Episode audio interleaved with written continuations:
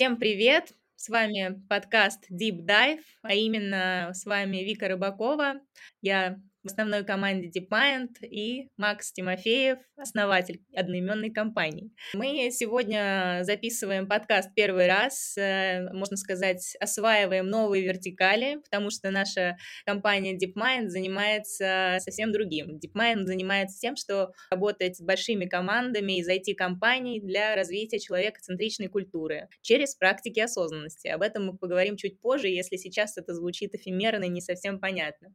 И про подкаст подкаст коротко. Подкаст мы хотим выпустить, чтобы общаться с лидерами, с очень интересными профессионалами, с фаундерами, для того, чтобы лучше понять их картинку мира, их мышление и понять, как они вообще выстраивают свое развитие, как духовное, так психологическое, так и профессиональное. Надеюсь, получится круто, очень интересно, поскольку у нас уже есть телеграм-канал DeepMind, где Макс пишет э, тоже об этом, вокруг этого. И запускаем новый канал для нас, где, надеюсь, для вас это будет просто удобнее слушать. Макс, привет! Привет, Вика. Да, такое интро про нас. Спасибо тебе. Мне кажется, что э, в подкасте мне еще хотелось бы поисследовать э, глубину э, и почему в общем-то, выбрали такое название. Да, у нас все deep, deep, deep mind, deep dive. Вот, потому что э, когда я начал заниматься практиками осознанности и психотерапии, я понял, что, оказывается, есть много чего внутри, что не просто там лежит, да, или там где-то находится, но и оно постоянно оказывает очень существенное влияние на меня, на то, как я действую по жизни, да, на то, какие результаты я получаю. И мне вот на протяжении уже там 12-13 лет супер интересно изучать такой слой реальности, который не на поверхности, да, который глубже, и вообще искать тоже, где кончается эта глубина, э, чтобы понимать, что можно там как-то менять, как-то настраивать, да, и получать совсем иные результаты в жизни, чем, может быть, мы привыкли. Вот э, для меня это подкаст еще и про такую глубину. Мне лично безумно интересно, и э, для меня это тоже особый урок вести этот подкаст, э, потому что через это многому учишься и пропускаешь через себя опыт. Совершенно с тобой согласна. И прям ощущаю, вот предвкушаю, что у нас в итоге получится. Смотри, а, я хочу с чего начать. Один год назад ровно ты написал, э, дал, точнее, интервью Дмитрию Соловееву. Вот, это руководитель департамента исследований Киви. Он э, делает потрясающее интервью, кстати, нативно вставим, и э, на VC опубликовал. Огромное, длинное интервью с тобой и с Дарьей. Кравченко, э, партнером тоже DeepMind. И э, вот вопрос такой, э, как ты вот за этот год э, эволюционировал, как изменилась картинка себя за этот год, потому что, естественно, контекст очень меняется, и меняется у многих сейчас идентичность, и рефлексия многое, да, кто я, что я, как я дальше. Вот расскажи про свой последний год, как он прошел для тебя? Слушай, довольно неожиданный вопрос, потому что обычно э, мы к этому вопросу подходим в конце года, да, там в декабре или э, когда у нас день рождения. Вот. Но, э, конечно, в контексте того, что сейчас э, происходит в России, в Украине, э, можно тоже немножко на этот счет поразмышлять, потому что вот эти события, и мы не можем их никак игнорировать, да, мы не можем про них не, не сказать в этом подкасте, который записываем в апреле 2022 года, они для меня лично тоже, знаешь, как будто ложатся в такую череду событий, наравне с ковидом, наравне с э, моим переездом в Таиланд, э, который состоялся в прошлом году и как-то зафиксировался, наверное, в этом году, стал уже прям такой вот супер реальной реальностью, если можно так сказать. А, события, которые с нами происходили, а, и вот ну, недаром я такую формулировку выбираю, события, которые с нами происходили, да, как будто я в такой немножко жертвенной позиции нахожусь они э, настолько большие и настолько фундаментальные, они как-то так перепрошивают э, весь наш мир и меняют нашу жизнь, что для меня лично это э, был какой-то путь про глобальное уменьшение моего эго, э, которое, как выяснилось, даже там спустя 10-12 лет практики медитации, там 6 э, или 7 лет э, психотерапии, все равно остается довольно устойчивым и довольно таким сопротивляющимся каким-то нежелательным переменам, да, а, когда что-то меняется, ты чувствуешь от этого дискомфорт, И это первый, наверное, признак да, того, чтобы посмотреть, а чего я там боюсь, чего я ожидал, и почему это для меня неприятные какие-то события. А, я, конечно, не говорю сейчас про там, насилие, которое происходит, но когда, а, например, мы оказались, э, был такой ковид, да, когда мы оказались э, в разных ограничениях ковидных, постоянно тоже было вот это э, дискомфортное чувство, что что-то идет не так, как мне хотелось бы. Да, и когда я уставал сопротивляться, когда я уставал как-то с этим бороться и сдавался жизни в том виде, в котором она сейчас происходит, мне становилось легче, и я говорил себе, о, вау, оказывается, жизнь ничего мне не должна, да, оказывается, нету какой-то вот э, формулы или формы, что я там буду постепенно эм, добиваться большего, становиться круче, да, это вот какой-то такой линейный процесс.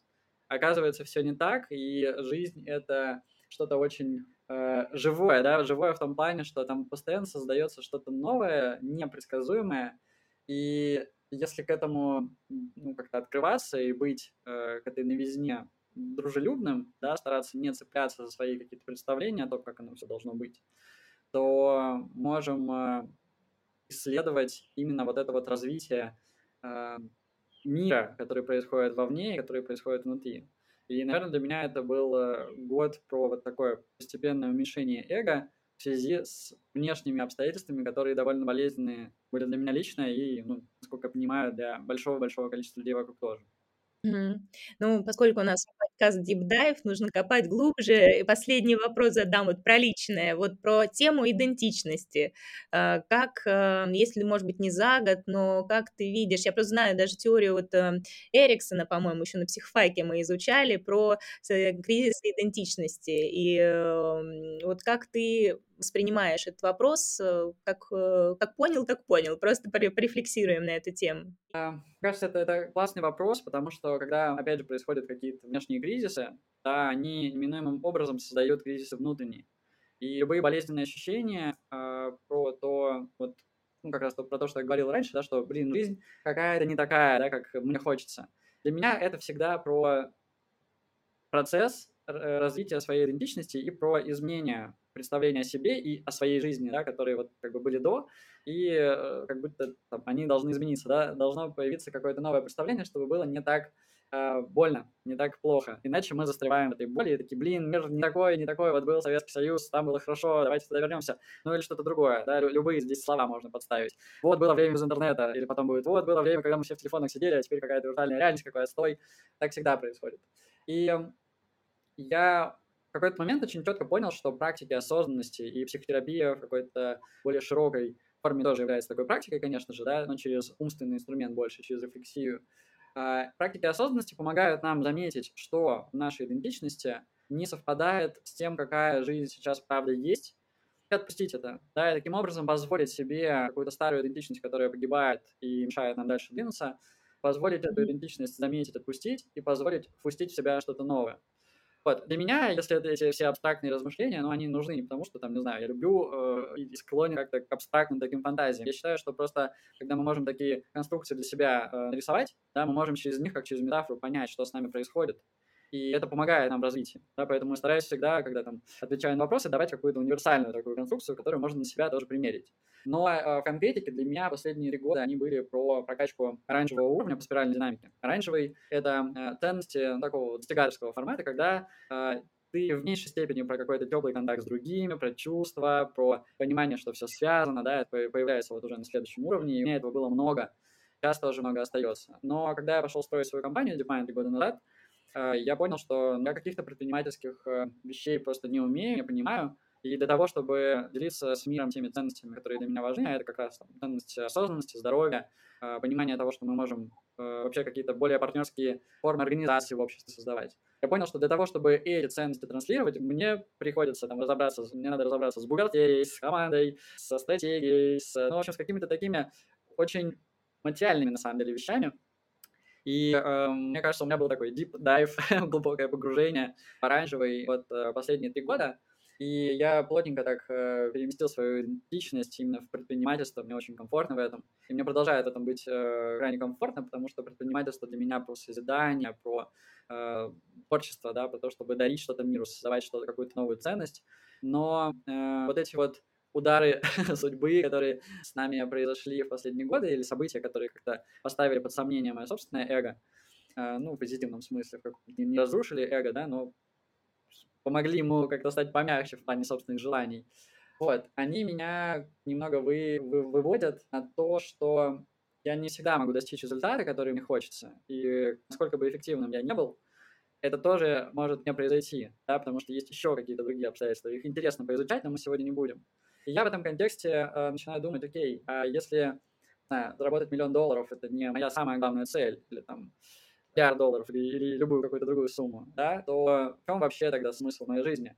И я про это, в общем-то, всегда думал, не то чтобы этот вопрос меня сегодня нагнал, но сейчас происходит переосмысление, и я для себя вижу, что мне вообще очень нравится осмыслять э, реальность, в которой мы живем, и как бы ухватывая из э, всего поля там, информации, каких-то событий, с которыми я сталкиваюсь, которые я проживаю, мне нравится ухватывать из них какую-то суть, делиться этой сутью, э, указывать на эту суть, да, я надеюсь, что у нас получится это делать в подкасте, потому что есть какое-то нереальное количество крутых, классных людей вокруг, да, э, которым я могу позадавать вопросы и как-то еще тоже э, отрезонировать на их ответы, откликнуться, и мы можем схватить что-то новое, что происходит прямо сейчас, и показывает нам, куда мир движется на самом деле. И это вот про такое лидерство из будущего Шармера, когда мы не пытаемся спланировать, да, и получить результат из настоящей точки. Вот я из настоящего хочу спланировать, что, значит, у меня будет там через три года, а когда мы пытаемся почувствовать, что, что уже вот происходит, но еще не материализовалось, да, и мы э, через такое чувствование понимаем, а в чем наша роль, да, а как мы должны сейчас действовать, а что мы должны проявить в этом мире из вот этого будущего, чтобы помочь как бы всей системе эволюционировать в какое-то более э, этичное, более доброе, более сострадательное общество или сущность. Вот. И я в связи с этим себя сейчас как-то распознаю как человек, который вот э, улавливает, э, рефлексирует и пишет, говорит про это. Мне кажется, что для меня это становится все более важным. Может быть, поэтому подкасты появляются у нас сейчас в том числе. Да, вот э, я сейчас э, чувствую, что очень логично продолжить вот подкаст и рефлексию уже тебя в бизнесе, поскольку мы затронули ценности твои, и мне интересно, как ты воплощаешь эти ценности в своем бизнесе DeepMind, и о чем вообще эта компания? Три года назад, когда мы это начинали, это не изменилось, э, каждый, там, ну, я думаю, что каждый, кто будет нас слушать, это человек, который ходит на работу, да, и проводит там зачастую очень много времени, да, иногда с перерывами на сон. И я тоже был таким человеком, остаюсь, который много работает, и работа для меня имеет большое значение. И поработав в большом количестве компаний, вообще самых разных форм, от маленьких диджитал-стартапов до крупных государственных министерств, меня и туда занесло на довольно продолжительное время, я видел, что везде э, есть ну, какая-то фундаментальная проблема, что как будто компания — это вот машина, и она не учитывает того, там, что я чувствую, она не учитывает того, какие у меня ценности, какие у меня таланты. То есть вот эти вот, опять же, более глубокие измерения, которые есть, да, которые влияют на то, что мы делаем, они э, не учитываются моими боссами, их как-то незаметно в культуре компаний. И, конечно, за три года там много что изменилось, в том числе с нашей помощью. Мы много про это творили, писали, приводили всяких разных исследований. Но фундаментально до сих пор э, остается большая проблема, что люди не чувствуют удовлетворенности от своей работы. Они чувствуют усталость, они чувствуют стресс, а, ну, не они, а мы, да, я тоже человек, и какие бы у меня не были замечательные практики, инструменты и знания, я все равно тоже чувствую стресс, усталость периодически, отчаяние и разные другие эмоции, это все, ну, как бы норм. Вот. И я подумал, а можем ли мы, используя те знания, которые вообще накопило там все человечество, я тут говорю не только какие-то древние практики, но и про современную психологию, психотерапию, нейронауку, да, много ведь знаний есть у нас. Можем ли мы использовать эти знания, чтобы сказать и показать людям, боссам и сотрудникам разных уровней, то вообще-то, если мы будем учитывать да, эти знания, если мы будем учитывать на простом примере физиологию человека, она же есть, она влияет да, на то, как мы работаем, то, возможно, мы сможем сделать среду более комфортной для людей, а значит, люди будут, ну, как минимум, счастливее, счастливее. Для меня это очень важно, потому что я не хочу проживать э, несчастную жизнь.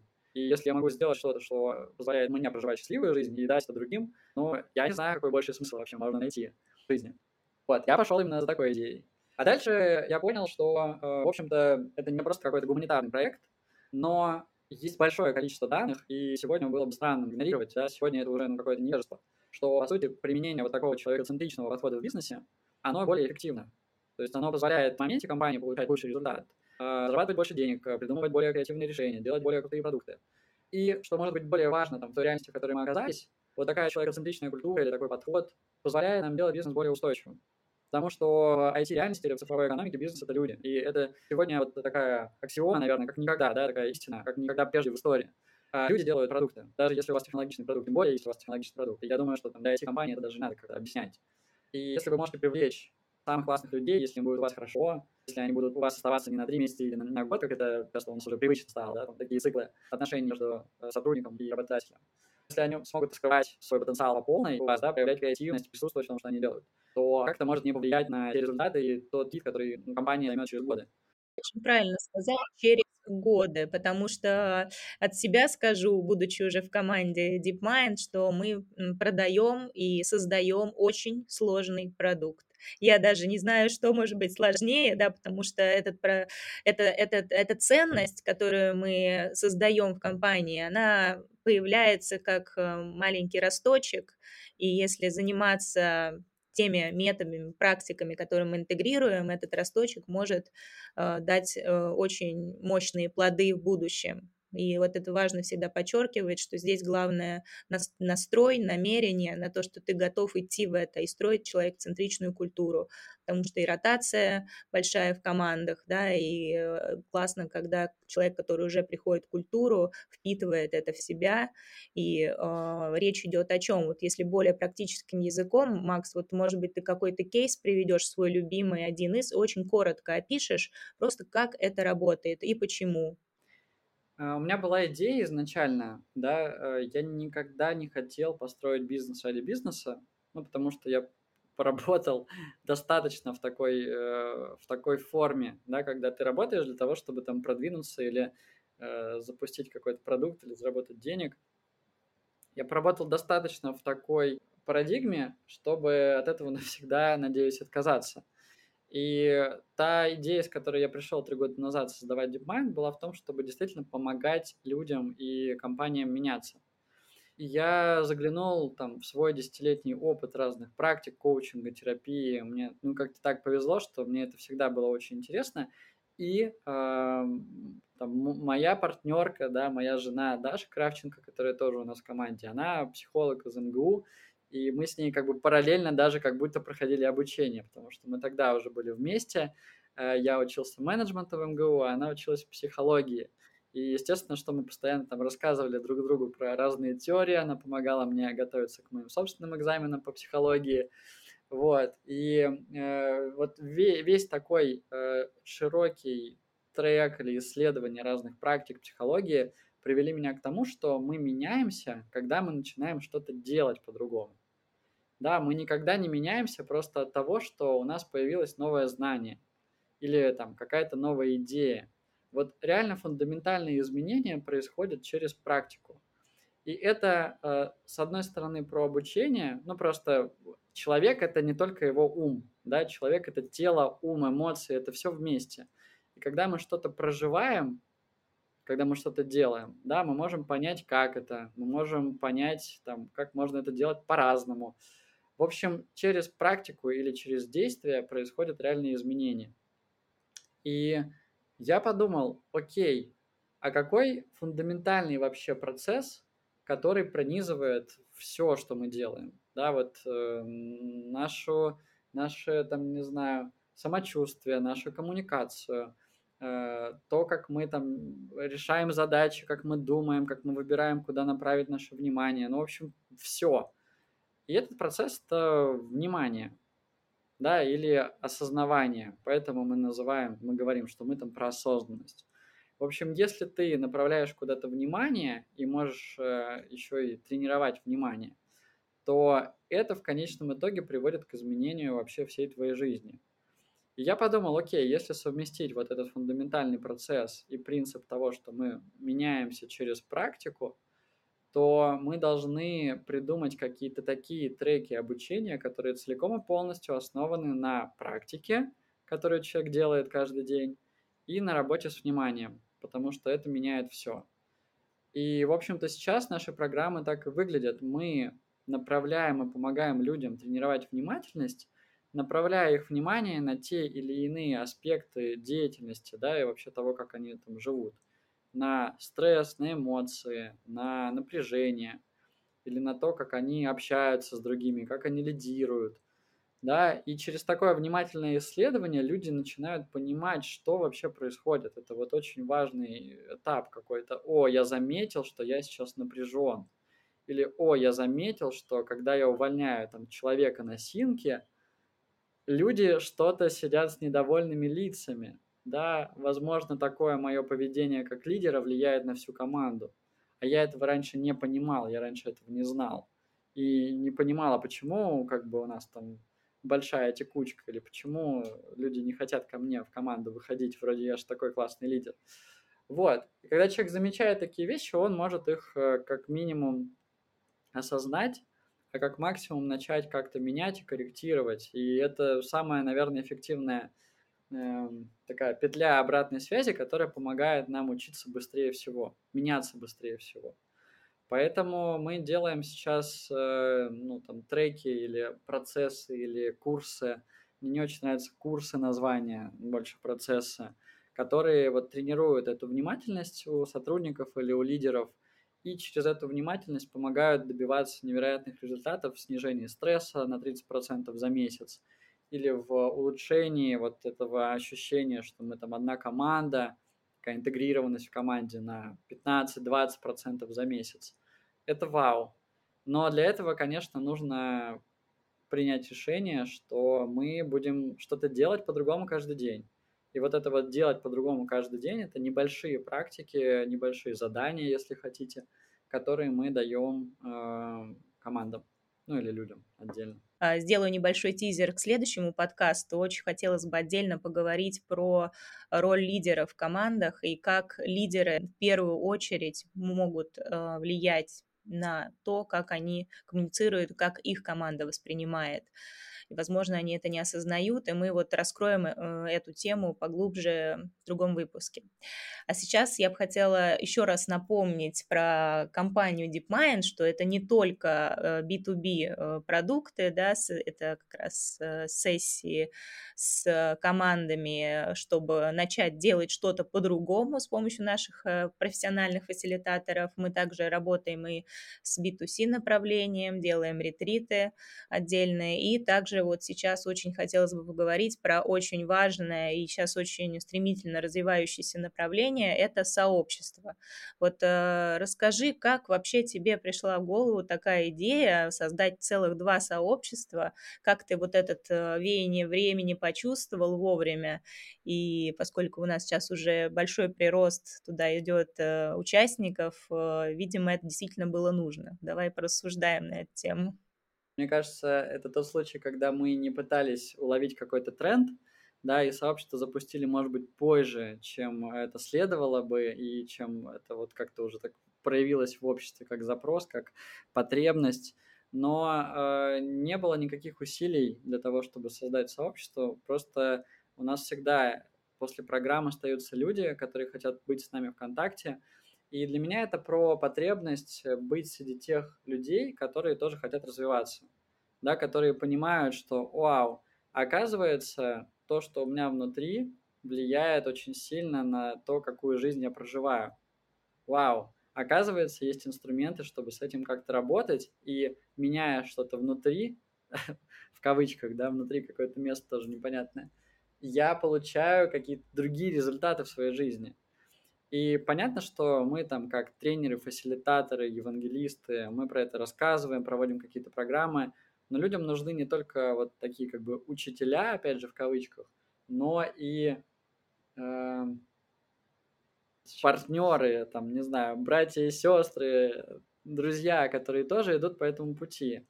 И поэтому там у нас на программах всегда есть очень много общения, обсуждения, какого-то вот именно взаимодействия между участниками и участницами. Потому что через э, peer-to-peer формат, вот так через друг друга, мы очень э, многому способны научиться.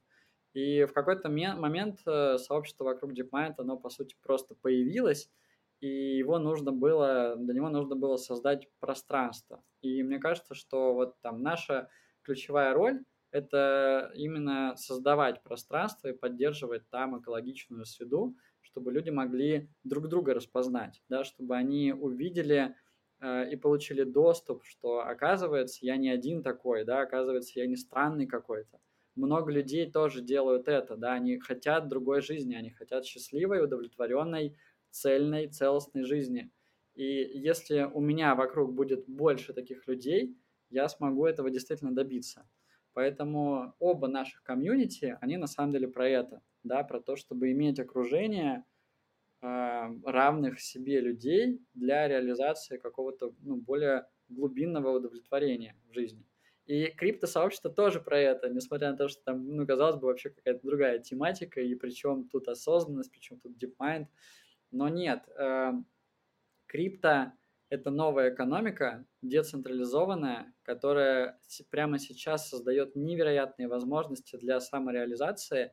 И для меня это как, знаешь, там две стороны одной медали. Есть э, э, вот эта вот материальная реальность, и это крипто, да, мы можем там уже строить совсем какой-то новый мир. И есть э, там наша внутренняя реальность, для которой нужна осознанность, какие-то другие навыки – и получается, что это какой-то идеальный матч или идеальная комбинация. Mm. Да, резюмируя, скажу, да, что у нас э, два сообщества – mindfulness и крипто, вот, два отдельных, поэтому, если вам интересно, ребят, пишите нам, расскажем подробности, вышлем информацию, что мы там делаем, у нас много там мероприятий происходит, а, зовем очень редких гостей, и внутри собираемся, общаемся, и очень для себя лично отметила важную ценность сообщества от того, когда события начали происходить трагически, мы начали собираться чаще и поддерживать друг друга, и это было настолько органично, и до сих пор как-то вспоминаю с теплом эти наши встречи. Я думаю, что мы можем уже двигаться ближе к завершению, и я хотела бы задать последний вопрос. Э, не могу просто совсем игнорировать контекст, да, и э, спросить тебя, Макс, по поводу того, как ты, именно лично ты себя поддерживаешь, что тебе помогает сейчас держаться вот э, с 24 февраля на плаву. Мне, наверное, повезло, и мы это тоже с Дашей обсуждали, потому что она психолог, психотерапевт, и Э, мы оба все это время довольно интенсивно работали и продолжаем работать, э, создавая какую-то поддержку, да, оказывая поддержку другим людям, э, говоря про то, там, на что опираться, там, писали про это статьи, много текстов, делали какие-то круги группы в сообществе у нас тоже. И я в какой-то момент осознал, что, в общем-то, ну, это там большое счастье и большая удача или достижение – что там к своим годам у меня такая работа, да, что она и так как бы полезна, а сейчас она полезна вдвойне, да, то есть э, вот эта э, польза, она постоянно создается, и это, конечно, драйвит меня там больше, чем что-либо-то еще, ну, потому что ты видишь смысл в том, что ты делаешь. И я думаю, что это очень классно, если у вас есть смысл в деятельности, или если вы можете создать для себя такой смысл. Ведь понятно, что не, не все мы можем работать на каких-то работах, ну, где прям вот это вот проявлено, да, ярко, да, есть много простых, но важных тоже работ, нужных работ, окей, но мы можем найти для себя какие-то другие способы, там, людям помогать, быть полезными, быть нужными, поддерживать других. И я думаю, что это в том числе приводит к тому, что мы находимся в каком-то более теплом контакте с другими, а это ключевой вообще фактор там, исцеления от психической травмы, которую мы в том числе сейчас получаем, или там ретравматизацию, которую получаем. Контакт с другими, да, потому что травма, она нас разъединяет, она создает у нас ощущение вот такой отдельности, такой атомизированности. И все, что поддерживает нас в контакте, оно как бы противоположно этому. Поэтому очень, конечно, это странно звучит, но мы там в некоторых своих рекомендациях говорим, ребят, если вы можете, ну, ходите сейчас там, пойте с кем-то, танцуйте вместе. Понятно, что это не всегда уместно, но есть тоже разные виды танцев и пения, в том числе э, ну, всякие такие классические, религиозные, не знаю, э, которые уместны в этот момент. И мы чувствуем через это соединенность с другими, мы чувствуем связь и таким образом находим в себе какие-то глубинные ресурсы. Вот. Я также медитирую, занимаюсь спортом, это базовые активности, у меня есть и другие, но э, не лишний раз про это напомнить, да, что если мы можем двигаться, то это помогает нам проживать эмоции, прорабатывать стресс. И тот вид активности, который сейчас вам доступен, это прям классно. Хотя бы ходьба, да, хотя бы прогулки. Медитация не всем сейчас доступна, к сожалению, поэтому вот мы э, запустили наш процесс про травму, такой курс, который в компаниях у нас сейчас тоже проходит. Э, он позволяет через более простые практики, такие телесные, соматические, там всякие постукивания, потрясывания, э, которые тоже там наукой подтверждены и доказаны, он помогает э, как раз-таки вот минимизировать сильные симптомы, которые мы сейчас имеем, многие из нас имеют, там типа бессонницы, э, типа головных болей, какой-то вот непроходящей тревоги, панических атак. Вот если у вас что-то такое происходит сейчас, да, то это симптом сильного стресса или, может быть, травмы. И медитация может быть э, сложна в такие моменты, она может усиливать их, если особенно для вас это непривычный процесс, там, медитировать. И поэтому нужны практики, которые направлены именно на восстановление нервной системы. Я их сейчас тоже сам много делаю, это там EFT-таппинг, который у нас в каналчике висит, можно там взять бесплатное видео, попрактиковать. Я просто в шоке, что исследования показали, что если делать эту практику час, то уровень кортизола падает на 43% в крови. 43% в крови снижение кортизола. Но это какой-то бомбический результат. Просто от того, что ты будешь там в правильных местах себя постукивать пальцами. Да, это так работает. Ну, если резюмировать, чтобы мы потом в подкасте м, скинули ссылочки на практики, ты можешь назвать три, вот, которые можно либо погуглить, либо наши посмотреть. Вот это таппинг. Таппинг, EMDR, Butterfly. Это такие похлопывания себя по плечам или по груди тоже. И а, я бы здесь, наверное, выделил тоже практику граундинг. Это любые это любые медитации, которые заземляют нас, да, заземляют, наверное, не очень понятное слово, но которые направляют наше внимание на вот это вот ощущение опоры, того, что под нами есть что-то, что нас держит, на что мы опираемся. Это очень важное ощущение для нервной системы. Когда происходит сильный стресс, у нас внимание как будто из тела улетает. Да, мы как будто теряем вот это чувство, что мы стоим на земле. И возвращение внимания к этому чувству, оно способствует переключению состояния нервной системы из э, симпатического в парасимпатическое. Поэтому это тоже настолько простые вещи, на самом деле, которые способны поменять все, если мы будем их практиковать, да, если мы будем регулярно к ним возвращаться, что их хочется рекламировать, да, их хочется советовать. Да, все, спасибо, Макс. Э, на этом, я думаю, можно завершать наш первый выпуск. Э, я призываю всех делать вещи по-другому, а значит, лучше и качественнее для вашей жизни.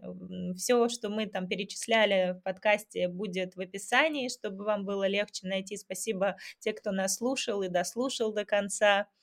Макс, спасибо тебе. И я надеюсь, до следующего выпуска.